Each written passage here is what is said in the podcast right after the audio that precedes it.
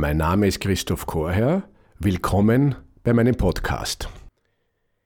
Nach 27 Jahren Berufspolitiker im Wiener Gemeinderat war es mein Anliegen, eine letzte politische Rede zu halten, auch weil ich mir vorgenommen habe, nicht mehr politisch reinzukeppeln. Diese Rede habe ich in einem Theater gehalten, ohne Manuskript, ohne Bilder, allein auf der Bühne, eingeladen Freunde und Freundinnen, Wegbegleiterinnen und doch einige Grüne. Ich habe die Rede genannt, die Qualität, das Leben und die Stadt. Und wenn es euch interessiert, hier ist sie. Liebe Freundinnen und Freunde, liebe Wegbegleiterinnen, das wird jetzt viele Reden gehalten in meinem Leben. Äh, meistens um ein Thema, oft mit dem Ziel, einen Sager zu machen. Heute setze ich mich da ganz frei. Äh, es ist schon ein Rückblick, es ist ein Rückblick für euch, aber es ist auch ein Rückblick für mich. Eine lange Zeit. Also und wie ihr mich kennt, äh, darf ich herumgehen. Ja, meine Mutter, die ich als einzige von vielen heute begrüßen möchte, mich freut, dass sie da ist. Äh, ja,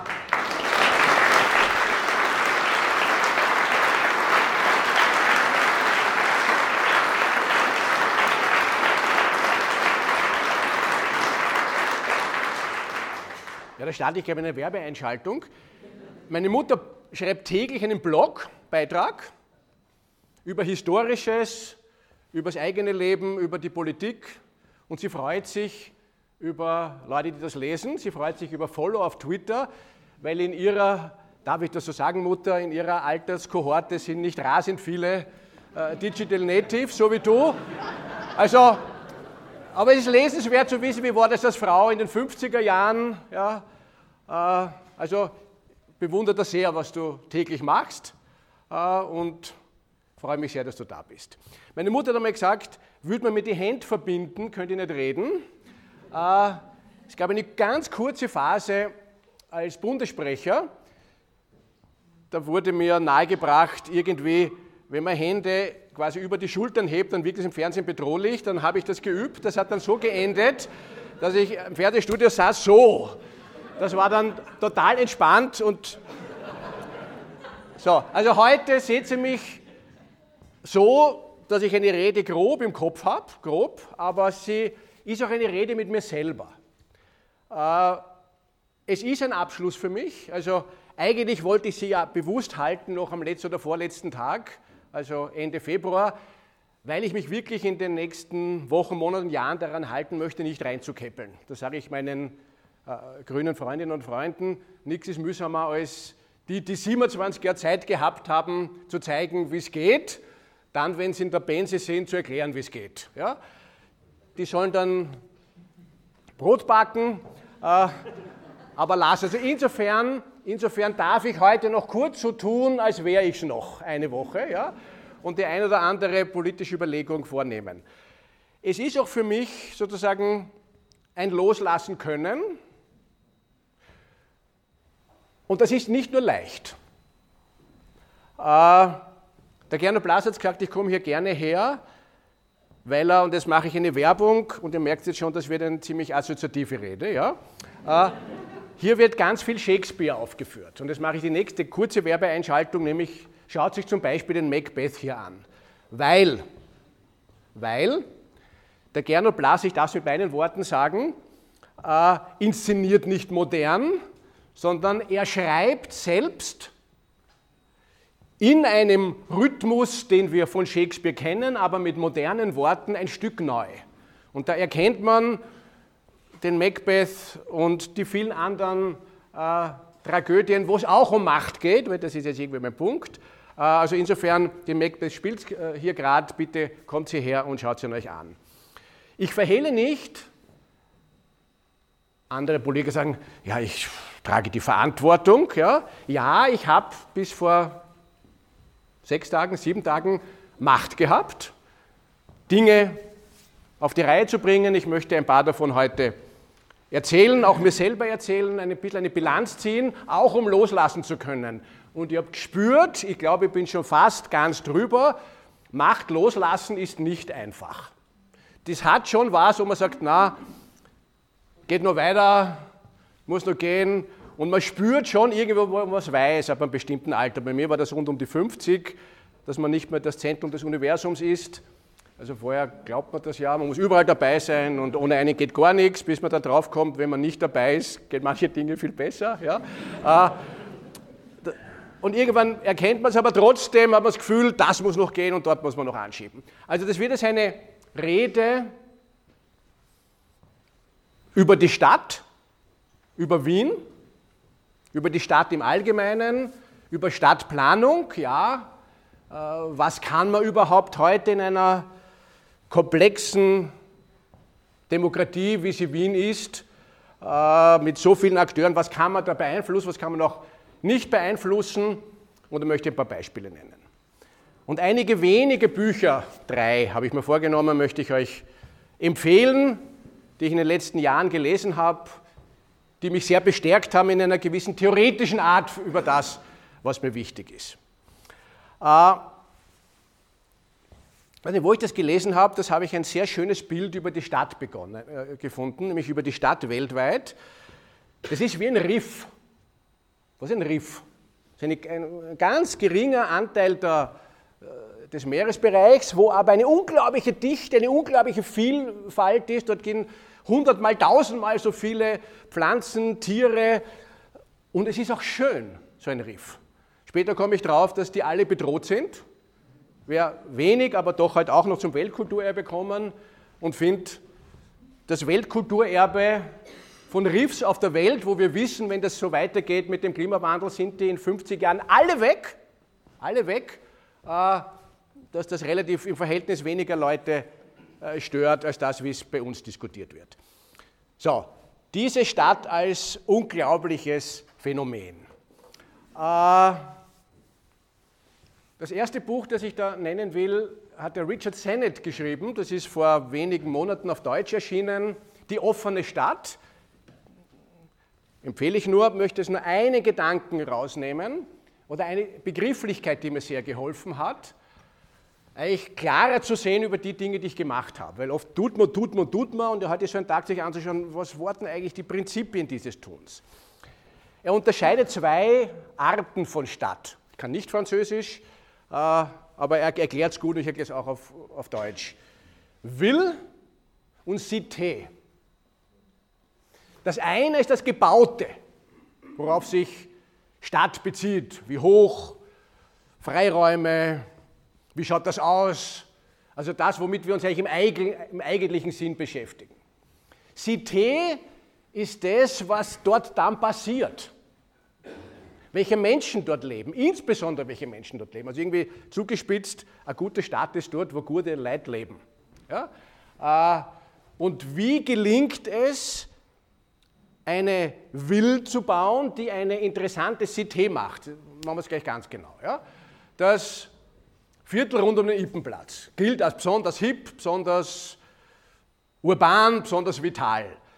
Wenn du das einreichst, den Städtebau, bei dem städtebaulichen Wettbewerb, fliegst du vor der ersten Stufe hinaus.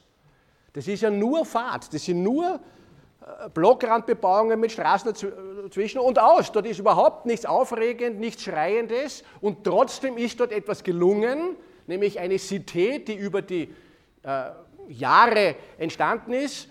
Und die spannende Frage, die mir jetzt in der Vorbereitung dieser Gedanken ist, wie kann Stadtplanung, die sich eher auf das Konkrete bezieht, so ein Lebensgefühl, ein urbanes, städtisches und das ich auch jetzt noch beschreiben möchte, näher bringen. Also, was heißt eigentlich die Qualität einer Stadt? Was ist es?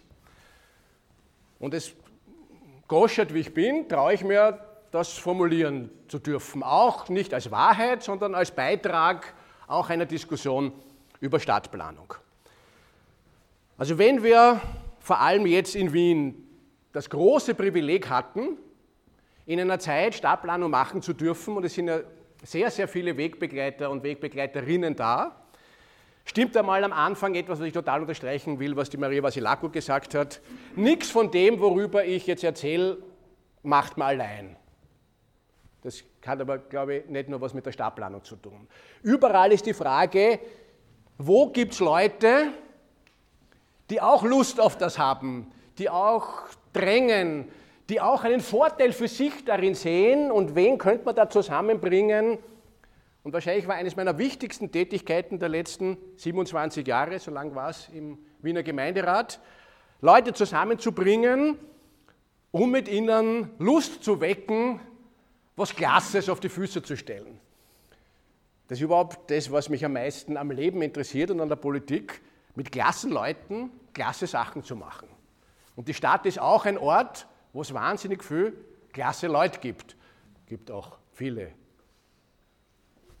Nicht unbedingt so klasse Leute nach meinen Kriterien, aber Wien ist so dicht, dass die Chance, dass du ihn triffst, mit den du magst, hoch ist und die anderen freuen sich.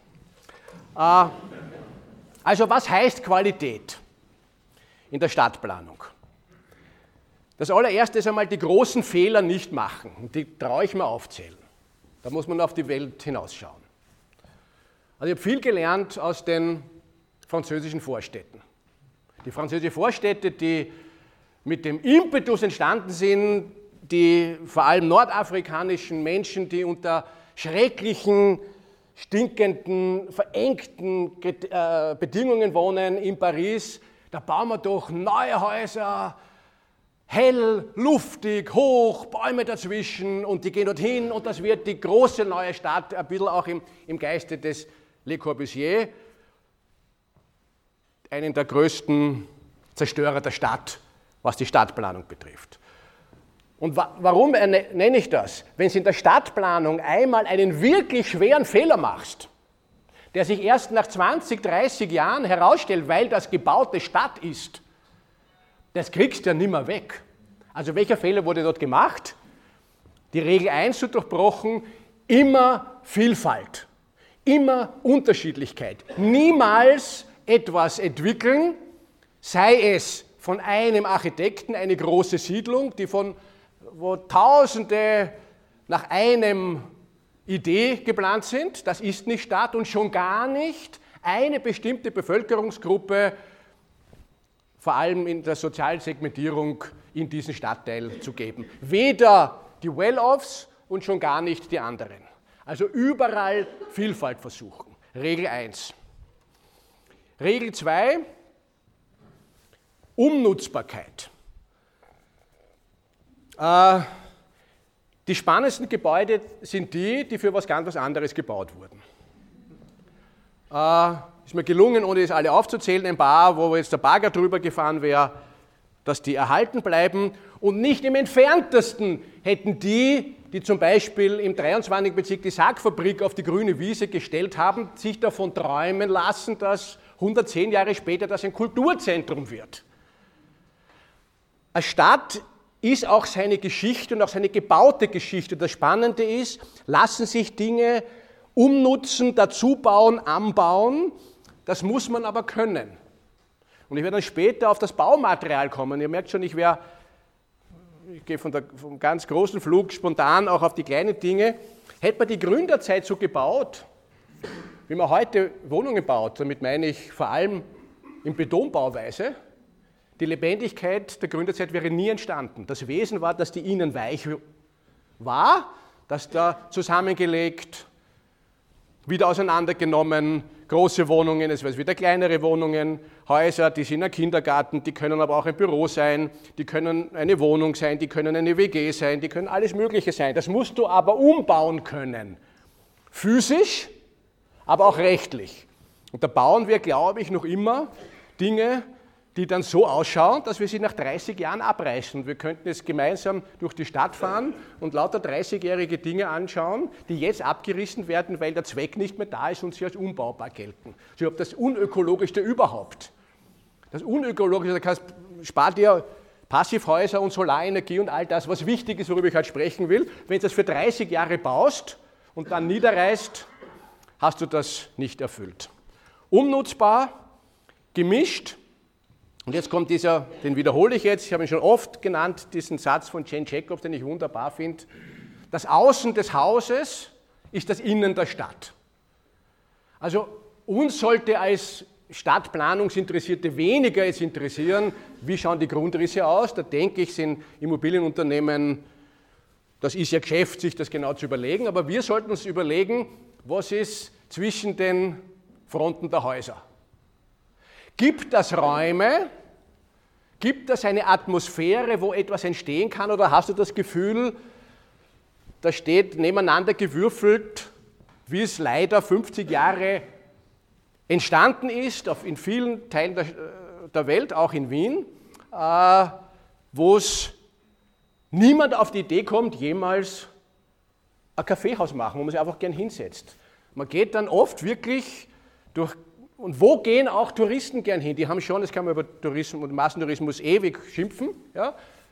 Am lautesten schimpfen so Leute wie wir, die selber am, am häufigsten sind.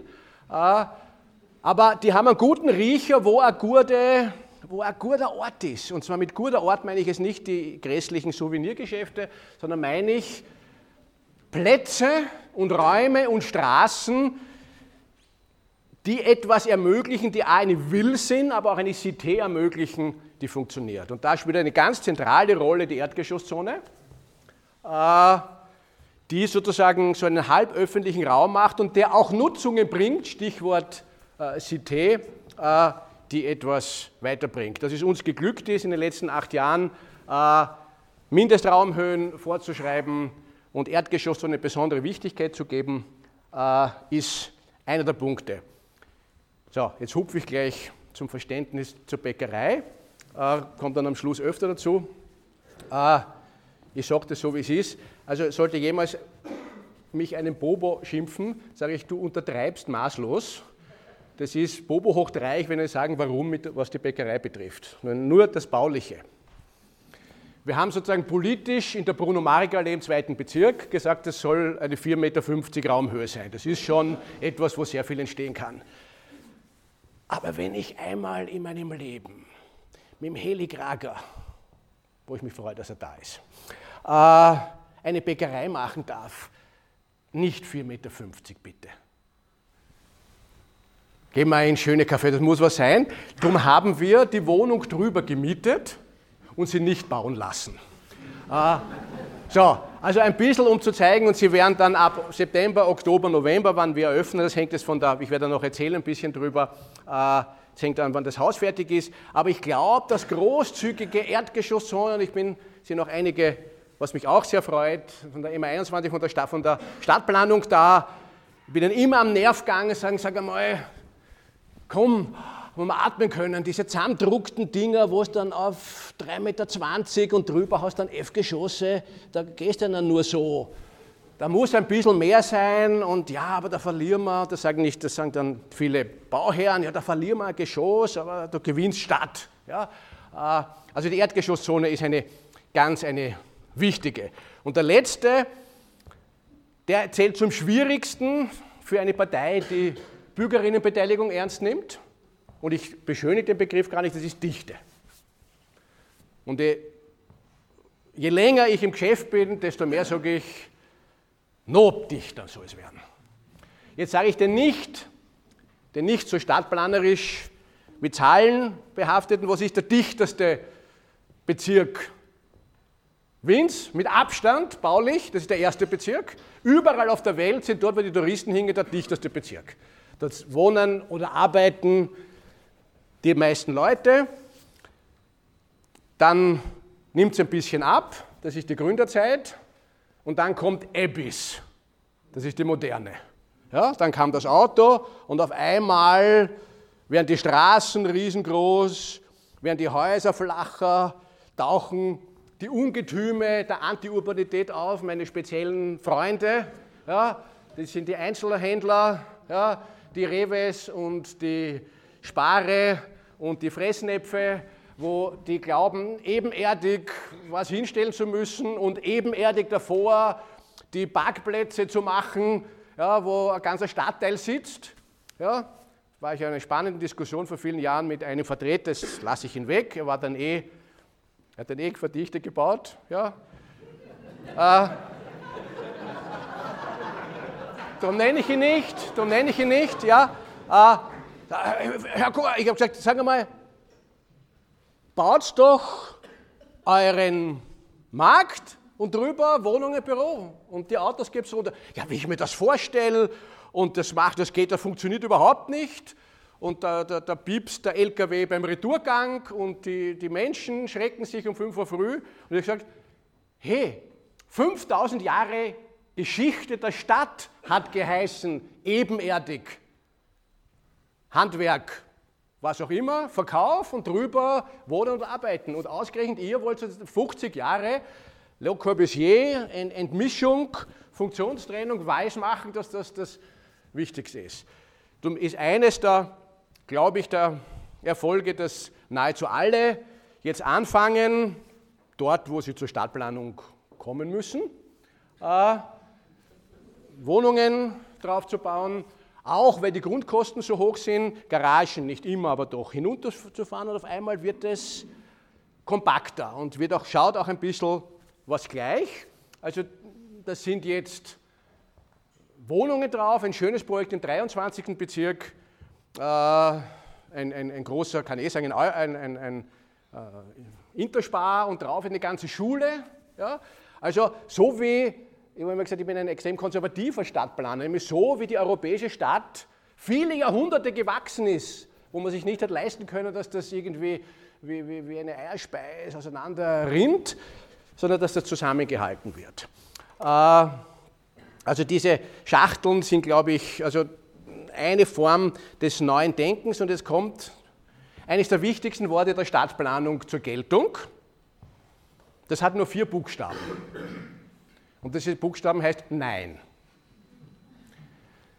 Es gab kein großes Stadtentwicklungsgebiet, wo nicht die wenigen Konzerne, die ein großes Shoppingcenter machen wollten, gesagt haben, da brauchen wir ein großes Shoppingcenter auch mit entsprechendem lobbyistischen Unterstützung. Bin eigentlich stolz auf, sonst wäre ich weniger Politik reden, aber über diese Koalition, die deswegen jetzt bei neuen Stadtteilen Lebendigkeit und einen Neubeginn, den schwierigen Neubeginn der Geschäftsstraße, auch die hunderte Jahre alt ist, äh, geschafft hat. Das geht aber nur dann, wenn nicht daneben krakenartig das große Einkaufszentrum sitzt. Also das ist, ob das jetzt die Seestadt ist, ob das jetzt beim Nordbahnhof ist, ob das beim, äh, bei den vielen, vielen äh, Gebieten ist, glaube ich, ist, und, das Fatale ist, diese Einkaufszentren versprechen noch immer ziemlich hohe Immobilienrendite. Ja? Äh, und da muss man manchmal laut Nein sagen. So, öffentlicher Raum. Und jetzt kommt etwas, was mich neben der Ökologie, zu der ich klarerweise noch ausführlich kommen möchte, das ist die soziale Stadt. Also die grundsätzliche Frage, ja, die in allen Städten bedroht ist, auch in Wien bedroht ist, ist das eine Stadt für alle oder werden Grenzen gezogen? Die Grenzen können Klassengrenzen sein, also leistungswillige, nicht leistungswillige, gibt es alle möglichen Begrifflichkeiten äh, dafür. Oder sie werden entlang ethnischer Linien gezogen, wer dazugehört und wer nicht dazugehört.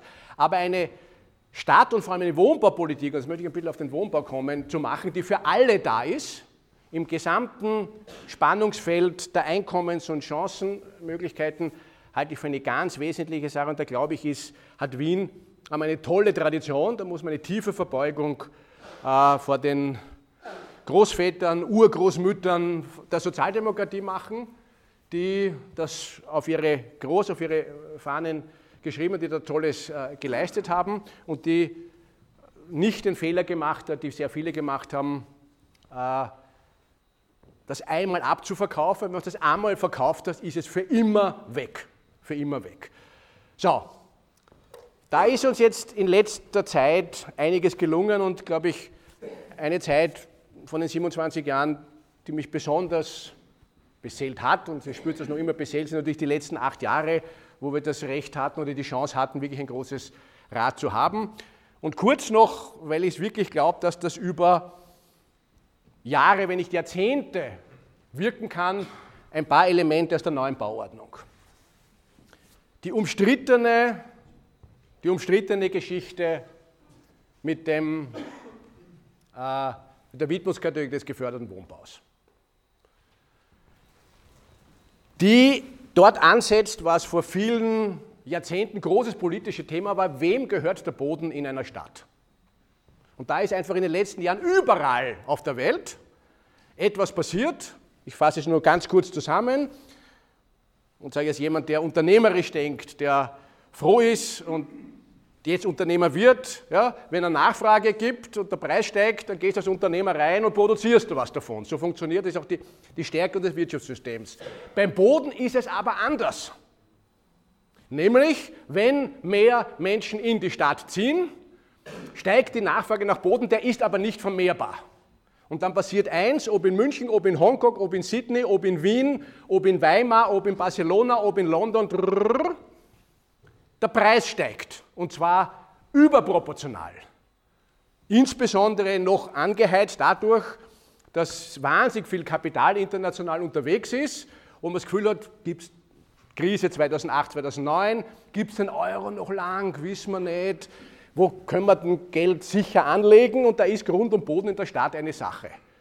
So, und jetzt ist die spannende Frage, geben wir uns dem hin und sagen, das ist halt so, dann müssten wir nicht einstellen, aber den sozialen, den geförderten Wohnbau drastisch zurückfahren.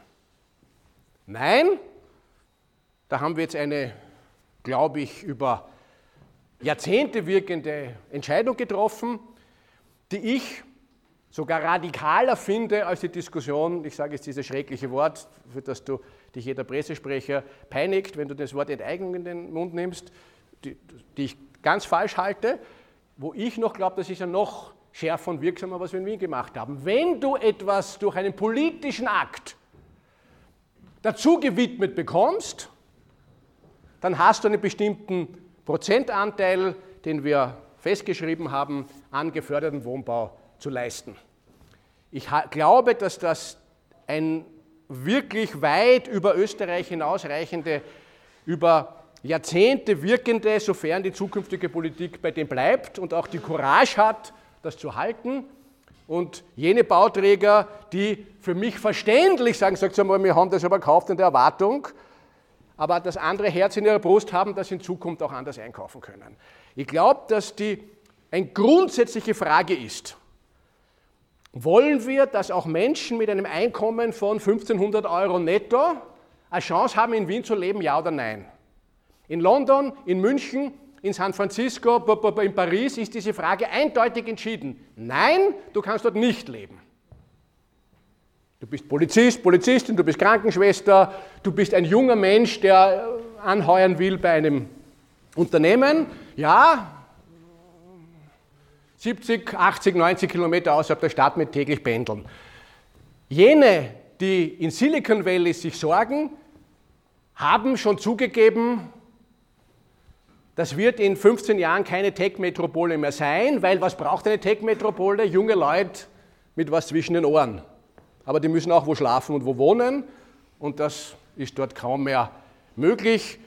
Das verlagert sich gerade. Und das ist eine Grundfrage des Politischen, wollen wir für alle, die in Wien leben und die nach Wien kommen, jetzt mache ich ganz kurz den, den Test, nämlich um zu sagen, was ist der typische Wiener, es sind sehr viele typische Wienerinnen und Wiener da, bitte kurz Hand hoch, wer nicht in Wien geboren ist. Ja, bitte sich anzuschauen. Das mache ich immer. Es ist immer so. Also es gibt ein paar so rare, Spe so, so, so rare Spezies wie mich, der, der indigene Wiener. Ja? die gibt es ganz selten. Jetzt war geschätzt waren zwei Drittel bis drei Viertel, das sind Menschen, die nach Wien kommen. Jetzt komme ich wieder auf dieses wunderbare Phänomen der Stadt, die andere Leute kennenlernen. Für mich die, übrigens die kürzeste Definition der Unterschied zwischen Stadt und Land. Am Land gibt es die Leute, die du auf der Straße siehst, da siehst mehr, die du kennst, als die du nicht kennst. In der Stadt ist umgekehrt. Wenn du auf die Straßen gehst, gibt es mehr Leute, die du nicht kennst, als die du kennst. Also das Fremde ist der Stadt inhärent. Der, der Normalo, den du in der U-Bahn auf der Straße mit dem Fahrrad triffst, ist ein Fremder im Sinne von, du kennst ihn nicht. Aber das gibt einfach Chancen, Leute kennenzulernen für die verrücktesten Ideen. Und ob eine Idee verrückt oder erfolgreich ist, weiß man oft erst nach 20 Jahren. Aber da sind wir in diesem Riff der Stadt. Da sind so viele Leute und darum kommen viele da, auch weil sie die Freiheit wollen, so zu leben, wie sie wollen. Und das ist eine ganz starke Gruppe sind Frauen. Mit ein paar geredet, die zurückgegangen sind aufs, dort, wo sie hergekommen sind und blitzschnell wieder umgedreht sind. Weil wenn du dann signalisiert wirst, du kehrst nicht dazu, das kehrt sie nicht, ist die Stadt ein Ort der Befreiung von allem, auch der Einsamkeit, man zahlt auch seinen Preis, auch der Distanz, äh, aber nur das Tolle hat man nicht.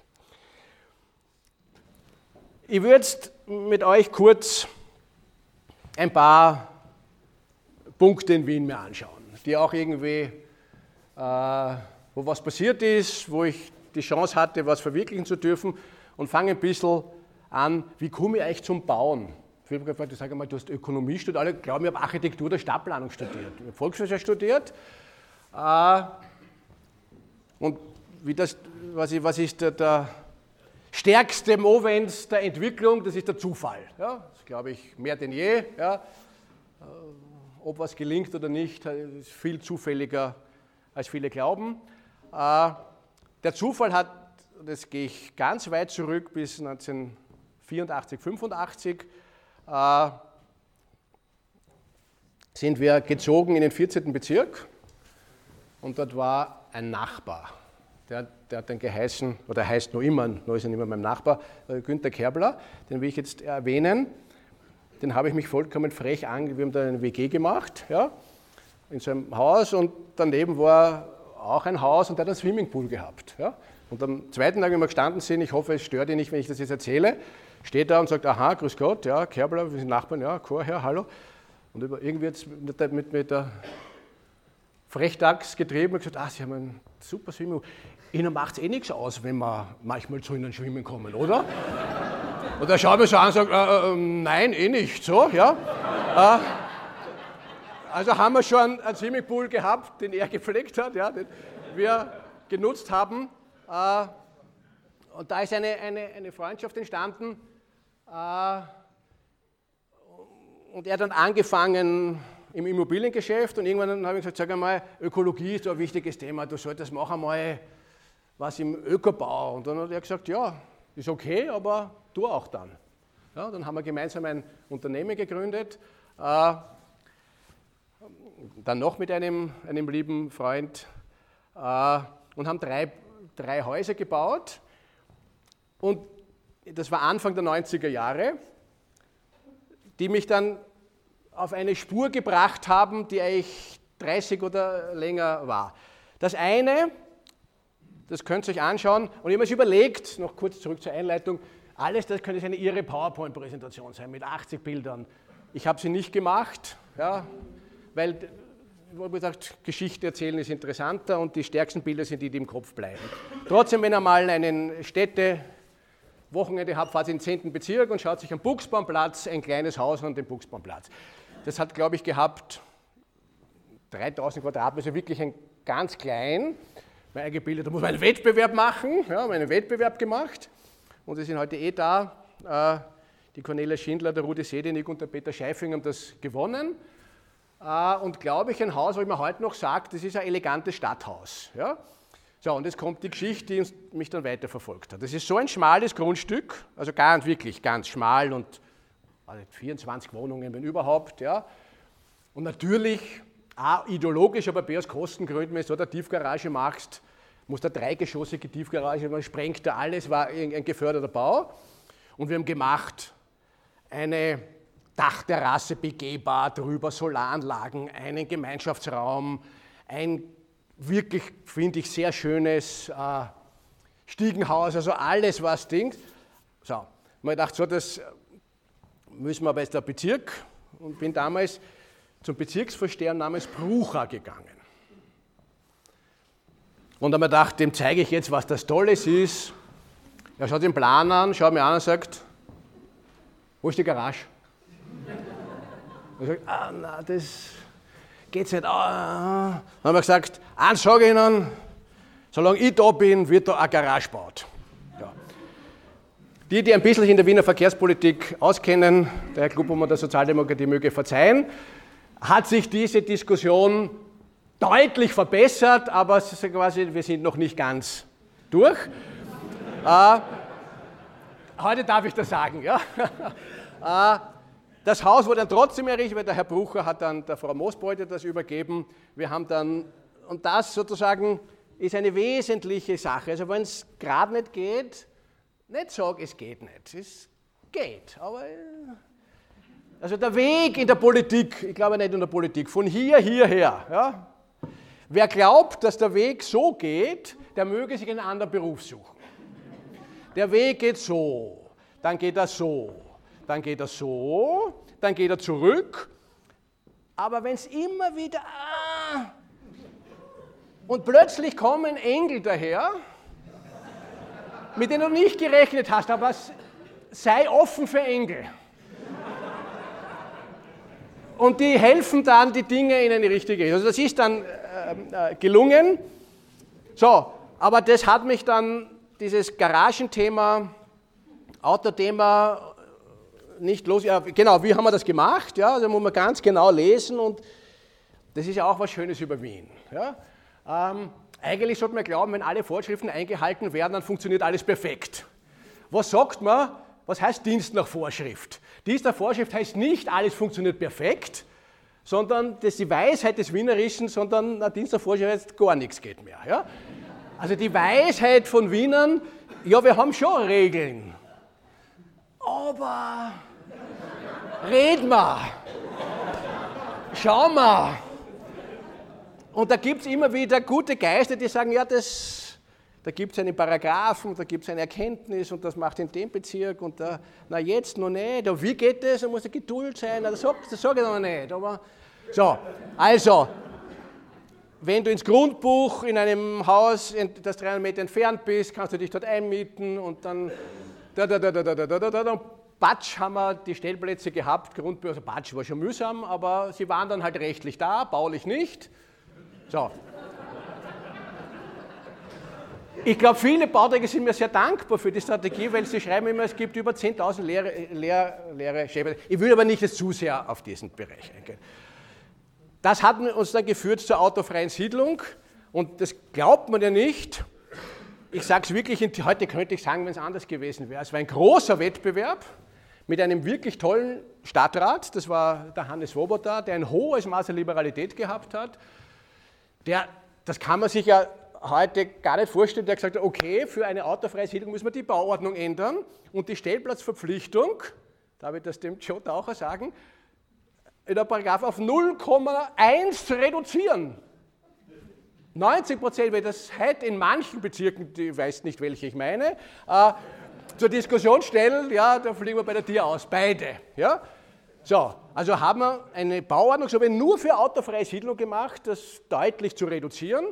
Und da gab es einen Wettbewerb, der Stadt des Wob hat mich eingeladen, in die Jury zu gehen. Äh, das war ein, ein, ein Bauträgerwettbewerb. Ähm, und dann hat eine große Jury, ich war da mehr immer, selten so viel gelernt wie in Jurys, wenn zwei Kapazunder, Professoren miteinander streiten, da lernst du wirklich, also was da richtig oder was falsch ist oder das halt davon abhängt, wer gerade da ist. Ja? Was dort die richtige Antwort ist. Jedenfalls hat das wieder äh, die Cornelia Schindler und der Rudi Sedenik äh, gewonnen. Die autofreie Siedlung ist eines, das bis heute in Wien gar nicht so die Publizität hat, aber international ganz stark äh, angeschaut wird, ist das möglich? Ähm, ich kann mich genau erinnern, wie wir das dann auch versucht haben zu übersetzen, das ist dann auch durchgegangen und dann auch ein sehr hochrangiger, es ist egal wer es war, Beamter gesagt, Autoversiedlung. Ah ja, das ist so wie die Frauenwerkstatt. Aber Herr Chorherr, eine Siedlung ohne Männer kann ich mir ja vorstellen, aber nicht eine Siedlung ohne Autos. Ja? So, aber auch das ist geglückt. So. Äh, um, um ein bisschen wieder in Wien herumzuhüpfen, das zweite Projekt, das wir damals in Anfang der 90er Jahre gemacht haben, war Studentenheim. Auch ein ganz ein kleines Studentenheim, auch übrigens im 10. Bezirk, mit Professor Schweighofer. Äh, das will ich auch ein bisschen erzählen, ja, weil das auch dann seine Kinder und Enkel gekriegt hat. Also studentisches Wohnen, jetzt hupfe ich gleich, bevor ich da zurückkomme, wieder auf die große Bühne. Ich glaube, wenn Stadtpolitik was kann, dann der Bildung einen entsprechenden Raum einzuräumen. Je mehr Unis wir in Wien haben, desto besser für die Stadt. Darum freue ich mich unglaublich, dass es gelungen ist, jetzt auf dem Otto-Wagner-Areal, das schon verkauft war, das schon filetiert war, wir, wo wir heroisch im Gemeinderat dagegen gestimmt haben, wie in Opposition waren, ist halt nur total wurscht, dass die Opposition dagegen stimmt. Das haben wir dann geerbt und gemeinsam ist es geglückt und insbesondere auch wirklich dem Verhandlungsgeschick der Maria Vasilako und der politischen Weise des Michael Häupl, das muss ich jetzt hinzuzufügen, na, schauen wir uns das noch einmal gesamthaft an. Und anstatt dass es sich filetiert, muss man sich vorstellen, dieses unglaubliche Areal ja, mit dieser Kirche, mit diesem Ausblick, dass ich ein Weltding und ich da muss doch was auf der Welt geben, die genau das wollen und jetzt nicht irgendwelche Luxuswohnungen da hinein. Und schau dich an, schlechte Entwicklung, man muss auch schlechte Entwicklungen erkennen und sagen, dann machen wir aus der schlechten Entwicklung was Gutes. Die CEO wurde vom, vom Orban vertrieben. Schlecht, sehr schlecht für Ungarn, gut, sehr gut für Wien. Und schau dich an, jetzt kommen 800 äh, Forscherinnen und Forscher in den nächsten Jahren hin und dieses Projekt passiert. So, mehr davon. Ja, und das ist im 10. Bezirk die drittgrößte Universität Wiens wächst, das wissen die wenigsten. Ja, das ist die Fachhochschule beim Verteilerkreis, ja, die sich jetzt verdreifacht, wo die wirklich wunderbar funktioniert. Äh, noch mehr davon, je mehr Leute, die was lernen wollen, in die Stadt kommen und dann auch da bleiben und was ausprobieren und Spin-offs machen, das ist das, was die Vitalität einer Stadt ausmacht. So, auf ganz klein, ich will Studentenheim bauen. Aber Studentenheim, wie wollen junge Leute leben? So, dann haben wir ein Seminar gemacht, bin gegangen zum Professor Schweighofer, der jetzt schon weit in seinen 90ern ist. Äh, und dann kam er mit den Studenten ein wirklich radikales Konzept heraus, das gibt es auch am Erlachplatz, bitte anschauen. Ein total radikales Konzept, nämlich, äh, er hat gesagt, wir bauen wie ein Campingplatz. Ja? Wir bauen einen Campingplatz, also quasi wie eine Hochgarage, ganz frei und drinnen ganz kleine Zelte. Nein, nicht Zelte, sondern äh, 2,8 Quadratmeter große Wohndinger. Und ich habe gesagt, Herr Professor, ich verstehe, dass das klein ist, aber 2,8 Quadratmeter. Er sagt, Christoph, ich sag dir was. Wir bauen das eins zu eins. Du treibst eine Wohnung auf, wir bauen das, du wohnst drin und nachher reden wir weiter. Ich sagt, Deal. Habe über Günter Kerbel eine leerstehende Wohnung, die gerade im Umbau war. Da sind den Studenten rein, hat aus Holz ein 2,8 Quadratmeter, da muss man sagen, aber drei Meter hoch, mit Hochbett, alles gebaut. Und habe ich zwei Tage drinnen gewohnt. Dann haben wir gesagt, Bingo, das bauen wir. So, das kann man sich anschauen. So, und jetzt hupfe ich 25 Jahre vor, nämlich vor zwei Jahren, werde ich eingeladen auf ein Seminar der TU, die sich alle Studentenheime der letzten 40 Jahre angeschaut haben und gesagt haben, was war das beliebteste und innovativste. Und das war das. Das hat mich natürlich sehr gefreut.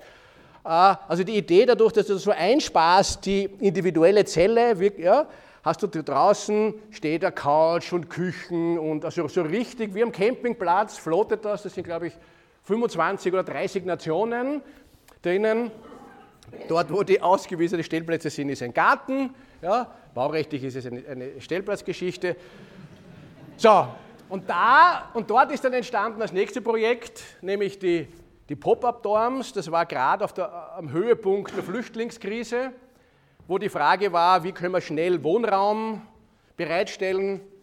Äh, und da sind wir wieder beim Land. Was sind die teuersten Dinge? Wo, wo, kriegt man Land her? Und da war die Idee, es gibt doch wahnsinnig viel Land, also Bauland, das aber kurzfristig erst in fünf, sieben, acht, zehn Jahren entwickelt wird, das machen wir derweil. Und da war die Idee, machen wir doch einen Wettbewerb, äh, wo man fertig Teilmenschen und Architekten einreichen lasst und die sollen ein, eine energieoptimierte Studentenwohnprojekt hinstellen, das es aber kann, dass es nach fünf, sieben Jahren zusammenpackt und nach wenigen Tagen woanders aufgebaut wird. Na, brauchst einen Bauträger. Äh, freue mich, dass, der, du heute da bist, der Herr Gebauer. Habe gesagt, du, Michael, ich habe schon wieder eine Idee. äh, er hat sich ähm, davon er hat gesagt, hm, also eigentlich sehr schnell schauen wir uns das an. Äh, eine Studentenheimbetreiber, dieselben, die damals das Studentenheim am Erlachplatz betrieben haben. Und eigentlich ratzfatz gab es einen Wettbewerb und so ein Passivhaus mit Herstellkosten von 1200 Euro oder 1300 Euro, also relativ kostengünstig steht das dort und glaube, dass das gerade für Sozialeinrichtungen ein interessantes äh, Modell sein kann. So, ähm,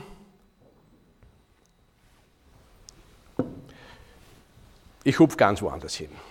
Äh, ich will so eine Rede enthalten, ohne nicht kurz über das Interkon zu reden. Äh, man kann nicht so tun, als wäre das nicht. Äh, wirklich nur kurz, weil ich dann für die, glaube ich, für die viel wichtigeren Fragen, wo Stadtteile für ein paar tausend Leuten entstehen, äh, da haben wir einen hohen politischen Preis gezahlt, aber das ist auch so etwas, das lässt sich in der Dimension nicht vorhersehen. Wir haben glaub, wirklich und wir sind jetzt nicht nur ich oder die Maria Vasilaka, sondern auch die Beamtenschaft, da war die Frage, soll das jetzt ein Hochhaus sein oder nicht, so entschieden. Hallo, wir machen das so, wie in jeder Demokratie entschieden wird, in einem wirklich sauberen internationalen Wettbewerb. Die Frage, soll dort ein Hochhaus sein oder nicht, wird nicht aus dem Bauch heraus entschieden politisch, sondern bitte, so, diese Jury hat eindeutig entschieden und hat das Projekt von Weinfeld als die Nummer eins gesetzt. Und ich war der festen Meinung, als Planungspolitiker hast du deine persönlichen Befindlichkeiten oder Anschauungen, was ich schön finde oder was die Maria Vasilako für schön findet, zurückzustellen, sondern zu sagen, wenn du eine Juryentscheidung bekommst, dann hast du die Aufgabe, sie auch durchzutragen. So, wenn man sich einer fragt, wenn ich gewusst hätte, was passiert wäre, wie hätte ich reagiert, sage ich darauf, bin ich froh, dass ich nicht heute wo ich mich weitere Entscheidungen für mein Leben treffen muss, geschwind zehn Jahre in die Zukunft fahre, um zu sehen, wie war er, ich wieder zurückfahre. Ich glaube, das wäre eine Horrorvorstellung. Es fällt mir gerade ein Buch ein, das muss ich jetzt auch noch erzählen. Noch sehe ich eine gewisse Aufmerksamkeit gegeben, merkt halt eben die ersten einschlafen, ja? dann komme ich zum Ende. Das ist ein Buch von Stephen Freer, hat es überhaupt nicht mit Staatshandel zu tun, ist ein grandioses Buch, das heißt Geschichte machen. Und da haben Forscher entwickelt, eine Art Zeitreise, aber nicht für Menschen, sondern für ganz kleine Dinger. Und die, die nehmen, sagen, wir werden es die Antibabypille dorthin transportieren, wo der schrecklichste Mensch der Welt war.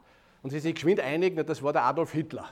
Also tun sie jetzt die, die Antibabypille in den Trinkbrunnen der Mutter vom Adolf Hitler fallen lassen wissen aber in dem Moment, wo sie den Knopf gedrückt haben, ist alles anders, weil dann wird der Adolf Hitler nicht geboren.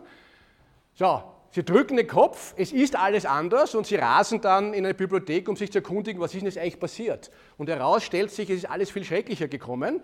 Da war nämlich ein ganz smarter Faschist, ist dann an die, an die Macht gekommen, der war nicht so deppert, äh, einen Krieg gegen Russland zu starten, sondern der hat sich arrangiert. Das heißt, jetzt im Jahr, weil das Buch geschrieben wurde in den 90er Jahren, gibt es sozusagen einen, gibt den Führer noch immer mit all den entsetzlich faschistischen Dingen. So, und dann sagt, ich, ah, das war, wie machen wir das? Und dann düfteln sie, um das wieder retour zu machen. Warum erzähle ich das etwas ausschweifend? Äh, bin ich froh, dass ich nicht gewusst habe, was rauskommt. Wir haben diese Entscheidung so getroffen. Ich glaube, die Grünen haben einen Ja, einen hohen Preis dafür äh, gezahlt. Äh, ich glaube nur, dass es die Aufgabe ist, so, jetzt sage ich noch was Wesentliches zur Stadtplanung. Es gibt ein Kriterium, was Stadtplanung soll. Es soll nachher besser sein als vorher. Und das hat mir noch kein einziger Welterbeschützer erklären können, was an dieser Bruchbude, die dort steht, wo die Leute tun, als reißen wir ein Barockschloss nieder. Vor dem Konzerthaus verrostende Bretter. Schrecklich schaut es dort aus. Dort kommt ein öffentlicher Platz. Das Konzerthaus hat uns angefleht. Wir, wir sind ein wir sind Weltkulturerbe, das wissen es die wenigsten. Wir sind Weltkulturerbe auch, weil wir Musikwelthauptstadt sind. Und es geben wir eine Weltinstitution, wie dem Konzerthaus, die Vorderfront, die da jetzt zurpickt ist, machen wir auf, das Konzerthaus bespielt einen Platz, der Eislaufverein wird abgesichert, alle wollen das und eine Jury entscheidet, was da das richtige Projekt ist. Der Rest ist Geschichte und zum Glück gibt es keine Pille, die das Retour machen kann. So, und das werden es weiter die Gerichte in ihrer Weisheit weiter entscheiden. So, äh, ja, das ist jetzt ganz wichtig. Ich will noch auf eine Entwicklung hinweisen, die fast keine Öffentlichkeit hat oder wenig Öffentlichkeit hat, wo ich aber wirklich glaube, große Veränderungen beginnen schleichend. Also viele von uns können sich erinnern, wie das war äh, vor dem Fall des Eisernen Vorhangs, zwei, äh, drei Jahre vorher. Kein Mensch hätte sich denken können, dass die Sowjetunion zerbricht, dass die Mauer weg ist. Und im Nachhinein haben alle erklärt, naja, das war ja klar, das hat ja so kommen müssen. Weil das, ja, alles Veränderungen deuten sich langsam an. Und ich will ein bisschen über die Wiener Baugruppenbewegung sprechen, weil ich glaube, dass da ganz wesentliche Elemente einer zukünftigen Wohnungswirtschaft, eines zukünftigen Zusammenlebens, eines zukünftigen Wirtschaftsordnung, einer zukünftigen Integration auf eine sehr realitätstüchtige Art umgesetzt wird. Äh, ich glaube, derzeit sind 20, 25 so selbstbestimmte Projekte in ihrer Vielfalt in Entwicklung und da wird Unglaubliches geleistet an Kultur, an Erdgeschossnutzungen, wie, wie eine Marktwirtschaft, und so da möchte ich auch kommen, wie eine Marktwirtschaft auch funktionieren kann, die nicht ausschließlich kapitalistischen Kriterien im Sinne von 8% Eigenkapital, 8% Eigenkapital, die anders funktioniert.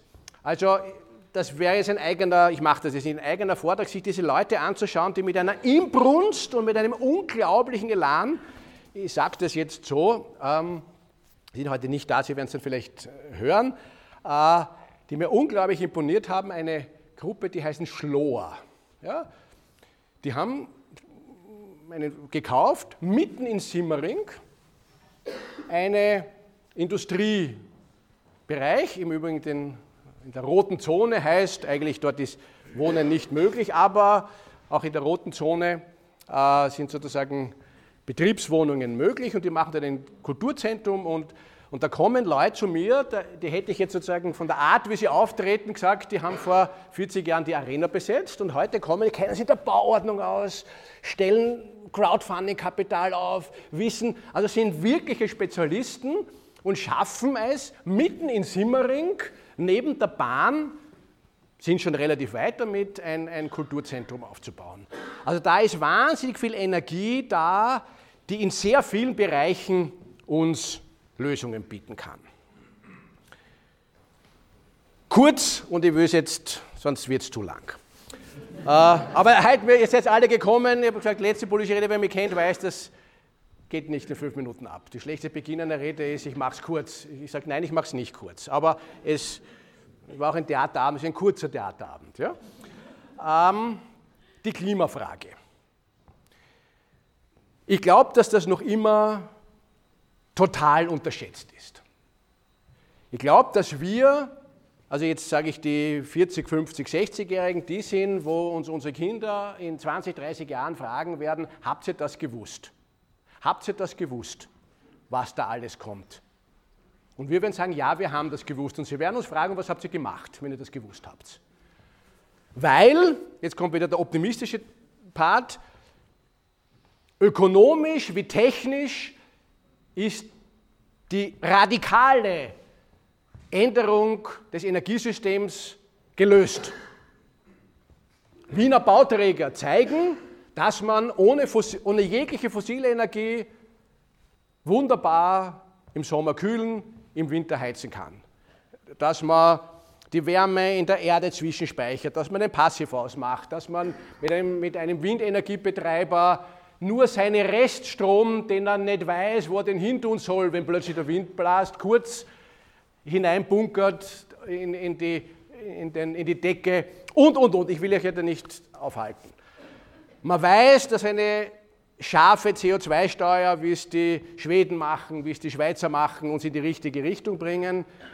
Und ich glaube, dass gerade die Stadt der Ort ist, wo man so etwas ausprobieren kann, wo uns viel gelungen ist. Jetzt komme ich wieder auf die Bauordnung, dass wir in der neuen Bauordnung, da wurde nämlich wenig darüber geredet, äh, nahezu vollständig, nicht vollständig, aber nahezu vollständig die Wärmeversorgung bei neuen Häusern ohne fossile Energie gewährleisten werden.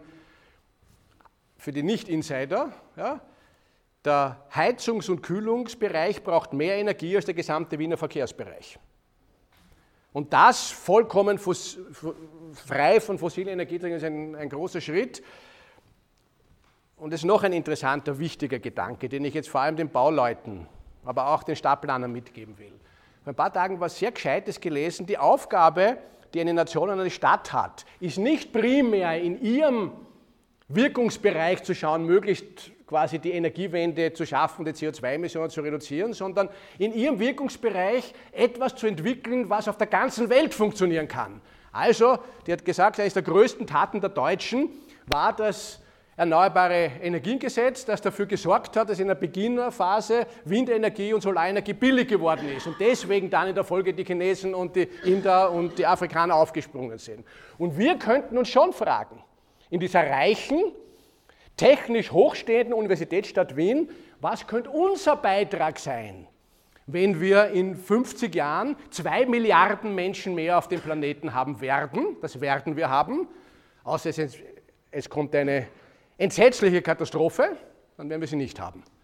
Aber wenn, weil wir wissen, wie die Bevölkerungsentwicklung aussieht, zwei Milliarden Menschen brauchen Häuser, die müssen gekühlt oder geheizt werden und die müssen das Baumaterial hergestellt werden. Und wir könnten in Wien zeigen, wie schaut ein Baumaterial aus, wie heizen und wie kühlen wir das und versuchen wiederum in dem Bereich etwas zu tun. Also technisch-politisch ist das gelöst. Es gibt auch Akteure, aber brauchen ein bisschen mehr Think Big. Ja? Also das war auch, was ich gelernt habe. Äh, die kleinen Lösungen sind oft viel schwieriger als die wirklich großen. Ja? Das habe ich vom einem Politiker, von dem ich viel gelernt habe, war der Vizebürgermeister Meyer. Ja? Äh, der hat ein ganz kleines Büro gehabt, so nach dem Motto, der braucht kein großes Büro, weil der ist wirklich mächtig. Ein, ein, ein Element, der hat immer Zeit gehabt. Ja? Also ein, ein wirklich Insignium der Macht ist, du hast Zeit, weil andere Leute für dich arbeiten. Das war für mich immer, ja komm vorbei, musst du was zeigen und dann sind wir drei Stunden bei ihm in seinem Resobalbüro da gesessen und, hat mir, und der hat einfach gesagt, die, das alte AKH, das schenkt man bunt. Das schenkt man bunt. Ja, na schau an, was das geworden ist, ja, und was wir mit der CU wir werden das zu einem guten Ende bringen. Und denke ich mir, Patsch. Ja? Und alle Verkehrsplaner haben gesagt, die S45 ausbauen bringt nichts. Ich baue die aus, wirst schon sehen. Da fahren die Leute und recht hat er gehabt. Ja? äh, also entscheiden, think big, Gas geben. Ja? So. Man kann sich natürlich manchmal ihren dabei, dann ist schlecht. Ja? So, Ausblick. Äh, jetzt Ausblick. Äh, was mir nicht gelungen ist, obwohl ich ein paar Mal bemüht habe, aber das kann man nicht nebenbei machen, ich glaube, dass grundsätzlich eine Verschiebung derzeit stattfindet, nicht nur in Europa, sondern weltweit, wo die Nationen Macht verlieren und supranationale Organisationen auf der einen wie die Europäische Union, aber auch Städte Macht gewinnen wenn sie sie ergreifen. Und eine Stadt, ein Bürgermeister, eine Bürgermeisterin ist mit so realen Problemen konfrontiert, da kann sie große ideologische Kämpfe führen, da musst du schauen, dass die Schulen funktionieren, dass die Straßen funktionieren, dass die Müllabfuhr funktioniert. Da ist ein unglaublicher Pragmatismus. Und ich denke mir jetzt als europäische Stadt, die wir sind, dass wir nicht sagen, hey Barcelona, komm her, hey London, hey Weimar, hey, Prag. Das kann doch nicht sein, ja, dass da in Griechenland, wenn man die Bilder aus so Flüchtlingsheimen sehen, äh, Flüchtlingslagern, das, da zieht es einem alles zusammen. Was brauchen die? Die brauchen Häuser, die brauchen Energieversorgung, die brauchen ein Kanalsystem. Das machen wir einfach. Wir mischen uns jetzt nicht in, das große, in die große politische Frage ein, ist, aber dort sind die Menschen. Oder im Libanon, was Sie vorhin das gesehen haben, dieses unglaubliche Müllaufkommen in einem Land, das signifikant ärmer ist als Österreich, die, wo ein Viertel der Bevölkerung Flüchtlinge sind. Ein Viertel. Da man sagen, so wir Städte, wir, wir fahren es hin, wir haben eine super M48, jetzt lösen wir, jetzt gehen wir mal dahin, nicht alleinig, sondern jetzt lösen wir das Müll oder helfen das. Da suchen wir Freiwillige, da suchen wir NGOs und das ist unsere Aufgabe, einen Beitrag zu leisten und das ist jetzt wieder etwas. Und jetzt komme ich ganz kurz nur zu diesem Buch, das ich wahnsinnig empfehle. Zwei habe ich da liegen. Ja? François Julien, ein, also wenn du jetzt irgendwo siehst, denkst du, was ist das für ein Titel, das, wie schaut das aus? 99 Seiten, Vortrag für Managern über Wirksamkeit und Effizienz in China und im Westen. So, schrecklich. Ein grandioses Buch, Leute, ein grandioses Buch. Ich sage euch, warum das so toll ist. Und das müsst ihr euch unbedingt kaufen und lesen. Ich habe mich, also in Filmen habe ich da eine theoretische Begründung von Filmen. Der europäische Mensch ist einer, so beschreibt er das, als Europäer, der mit dem Blick über China auf uns Europäer schaut. Wir entwickeln einen, beginnen mit Plato, beginnen mit, mit der Antike. Wir entwickeln einen Plan, und den verfolgen wir. Da entsteht auch der Held. Und diesen Plan, da marschieren wir auch gegen Widrigkeiten und da holen wir Verbündete und da sterben wir oder wir siegen. So. Der Chinese macht einmal gar nichts, der schaut. Weil eins weiß er. Warum gibt es keinen chinesischen Feldherrn besonderer Berühmtheit? Weil wenn der chinesische Feldherr eine Schlacht beginnt, dann weiß er, er hat sie schon gewonnen weil die Umstände so sind, weil der andere im Gatsch versinkt, weil der Nebel drüben ist. Aber wenn er nicht weiß, dass er sicher gewinnt, dann macht das nicht. Und ein wunderbares Spiel, das mir wahnsinnig hilft, manchmal weiß man, es geht, es geht jetzt nicht. Das, alles hat sich gegen mich verschworen, es ist unfinanzierbar, es ist rechtlich nicht, die wichtigen Leute wollen es nicht. Im Winter, wenn es minus 10 Grad hat, hat es keinen Sinn zu sagen, mein Gott, war das schön, wie die Äpfel reif waren. Ich will wieder, dass Äpfel reif sind. Na, jetzt ist Winter. Aber eins weißt du, es wird sich wieder ändern. Es kommt etwas anderes. Du weißt nicht was, aber es kommt etwas anderes. So, insofern ist wieder zurück zu den Flüchten. Nein, wir werden die Probleme nicht lösen. Aber allein, dass wir Voraussetzungen für Möglichkeiten schaffen, dass wir Kontakte knüpfen, wer weiß, wer da kennenlernen, wer weiß, welcher schwarze Schwan, welcher Engel daherkommt, mit dem ich nie gerechnet habe, boah, wo ich gewusst hätte, dass es dich gibt, dann hätte das funktioniert. Uh, so, das zweite lasse ich jetzt. So, gerne, sonst wird das zu lang, so machen noch eine, eine Vorlesung. Also das wäre irgendwie mein Traum von einem Europa, wo sich die Städte zusammentun und dort, wo es uns alle betrifft, und das können wir uns alle erinnern, wie der Irakkrieg war, das war weit weg, das waren die Amerikaner. Das ist schrecklich und da bin ich dafür oder dagegen und da sage ich, geht es ums Öl, diese Schweine, ja, aber es hat mit uns nichts zu tun. Heute wissen wir, das hat alles mit uns zu tun, was, ob das ist in Syrien oder in Algerien, oder im, im, im Niger, das hat alles mit uns zu tun. Und was können wir beitragen? Und ich glaube, alle Menschen auf der Welt wollen, dass ihre Kinder in die Schule gehen, dass der Müll nicht anzuzünden ist vor der Haustür. Das haben wir in Südafrika bei unseren Schulen gehabt. Die habe ich übrigens jetzt noch ganz weggelassen. Ja, daneben unsere Schulen Müllentsorgung anzünden. Sage ich, pff, leider das, zum Thema Dioxin, das ganze Plastik. Ja, ja, if you want, if you don't want it, just take it. Gut, dann haben wir halt einen Backe gekauft. Ja, haben sich wieder ein paar Leute gefunden, die uns unterstützt haben und dann haben wir einen Backe und dann haben wir auch das Müllproblem privat gelöst. Ja? So, auch das, dieses Plastikthema. Ja? ja, das sind vor allem asiatische, afrikanische, äh, schwere staatliche Systeme, die das nicht können, aber Städte können das. Und das sind unglaublich innovative Leute. Und da Kontakt zu haben und rauszugehen, weil wenn du für andere was tust, tust du auch für dich selber was und lernst doch noch was dabei. Und das denke ich mir, könnte eine Stadt wie Wien, eine so reiche, klasse, berühmte Stadt machen, indem sie sich zusammentut mit anderen und ein bisschen die, Euro, die Europäische Union kitzelt, also ein bisschen ein Geld locker macht. Und es geht ja gar nicht ums Geld, da spart man sich auch oft viel Geld dabei. Und da könnte man ein tolles Bild machen. Denke ich mir. So, ich will abrunden und zum Ende kommen. Viele Leute haben mich gefragt, äh, wieso machst du jetzt eine Bäckerei? Wieso machst du eine Bäckerei? Und es kommt das, was 30 Jahre waren, was waren die klassesten Leute, waren die klassesten Momente, wo man mit interessanten Leuten kennenlernt und sagt, du, wir zwei machen was zusammen. Oder wir drei machen was zusammen. Und das ist auch aus einem, fast aus einem Scheitern entstanden. Wir haben für Südreich, ich habe den Heli Grager, wo ich mich sehr freue, dass er, dass er da ist, äh, der auch nachher, wo wir nachher, wir sind da karg und es gibt nichts und nachher bleiben wir karg, es gibt was zu trinken und Brot und sonst nichts, also nicht einmal eine Butter. Ähm, gibt, ja, aber es gibt da irgendein Geschäft, das offen hat. Ja. Also, äh, na, ernsthaft. Und äh, Heli kennengelernt und wir haben, wir haben geplant eine Bäckerei für Ituba. Ja? Und haben die Weisheit besessen, im richtigen Moment zu sagen, ah, da stimmt was nicht an dem Konzept. Ja, wir haben das schon genau ausgearbeitet, was war aus heutiger Sicht vollkommen hypertroph, viel zu teuer und haben es dann abgeblasen. Das wäre ein totales Desaster geworden, diese Bäckerei. Viel zu teuer, geplant, falsch aufgesetzt, alles. Aber irgendwie, das ist ein unglaublich toller Typ, der Helle. Und man nichts, ich glaube, ein toller Typ.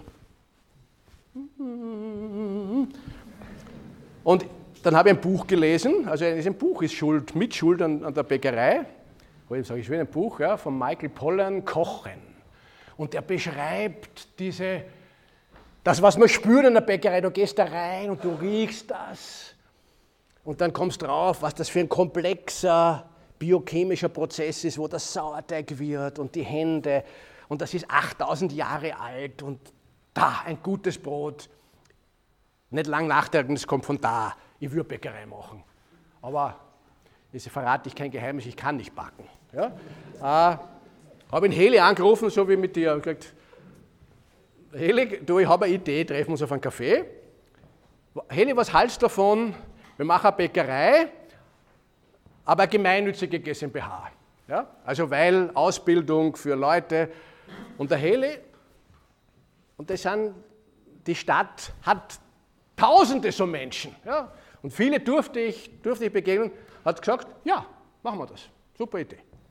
Wir haben einander kaum gekannt, haben uns jetzt gemeinsam kennengelernt in den äh, letzten Jahren, haben, darf ich auch ihren Namen nennen, die Anna Holzing auch kennengelernt, die erzähle ich es nicht lang, kennengelernt habe und gesagt, eine junge Wirtschaftsprüferin, gesagt, du, wir brauchen einen GmbH-Vertrag und wir brauchen ein Crowdfunding, wir brauchen das, wir brauchen das und du hast eh so viele Kunden, für uns kannst du das ja so machen und die hat das gemacht und hat das gemacht und hat das gemacht und hat das gemacht.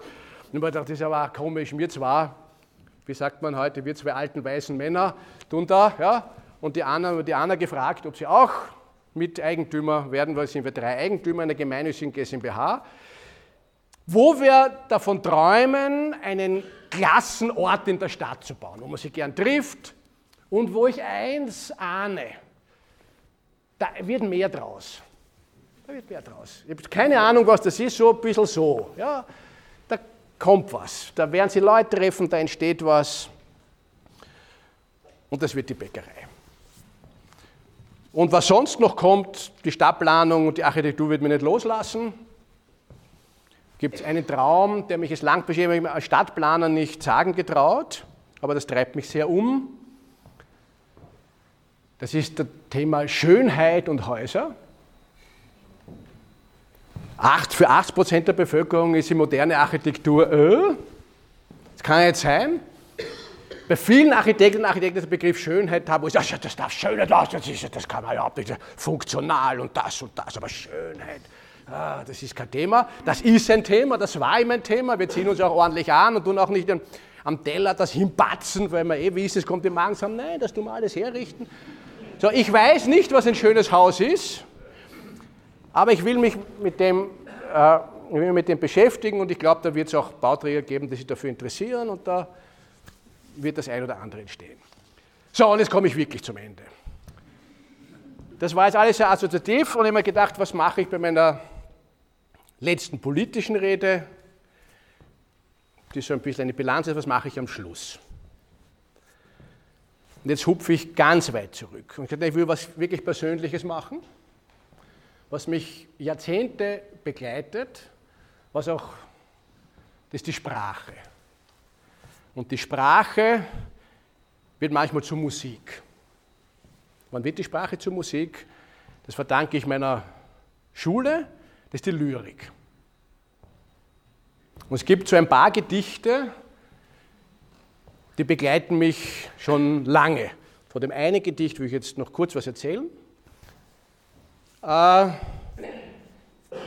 es ist einem Professor geglückt, mir 15-Jährigen, mir 14-Jährigen im Deutschunterricht Lyrik zu öffnen. Äh, und im Philosophie war Deutsch und Philosophie, der war dann Abt im Schottenschiff. Der Pater Heinrich ist letztes Jahr gestorben. Äh, ich konnte mit ihm vorher noch äh, reden. Und im Philosophieunterricht haben wir alles Mögliche gemacht. Und im Buch habe ich gelesen was über Nietzsche und habe gesagt, wieso machen wir, über, machen wir nichts zu Nietzsche? Keine Ahnung von Nietzsche gehabt. Und er sagt, ah, das ist viel zu gefährlich. Das hat er gesagt, wie ich heute vermute, um mir zu sagen, schau ihn dir an. Und das war natürlich für mich, wenn es gefährlich ist, muss ich. Ja? Habe ich da angefangen nicht viel verstanden, obwohl mit der Nietzsche hat mich dann immer wieder begleitet. Der ist so, wer, jetzt sage ich zumindest den Titel des anderen Buches. Ja? Die Vereindeutigung der Welt über den Verlust an Mehrdeutigkeit und Vielfalt. Das ist, auf das freue ich mich wieder es ist nichts nur gut und nur schlecht. Es hat alles unterschiedliche Bedeutungen und das eine und sein Gegenteil ist nicht das Gegenteil, sondern es hängt alles irgendwie zusammen. Der Nietzsche ist auch so wer. Also der kann ganz entsetzlich gelesen werden, aber niemand hat die Freiheit so grandios beschrieben wie er. Und er war ein Sprachkünstler unglaublichen Ausmaßes. Und dieses Gedicht begleitet mich seit meiner Schulzeit und damit möchte ich enden. Vereinsamt. Die Krähen schreien und ziehen schwirren flugs zur Stadt. Bald wird es schneien, wohl dem, der jetzt noch Heimat hat. Nun stehst du starr, schaust rückwärts, ach, wie lange schon? Was bist du Narr vor Winters in die Welt geflohen? Die Welt ein Tor zu tausend Wüsten stumm und kalt. Wer das verlor, was du verlorst, macht nirgends Halt. Nun stehst du bleich, zur Winterwanderschaft verflucht, dem Rauche gleich der stets nach kältern Himmel sucht. Flieg, Vogel, schnarr dein Lied im Wüstenvogelton, verbirg, du Narr, dein blutend Herz in Eis und Hohn. Die Krähen schreien und ziehen schwirren Flugs zur Stadt. Bald wird es schneien, weh dem, der keine Heimat hat.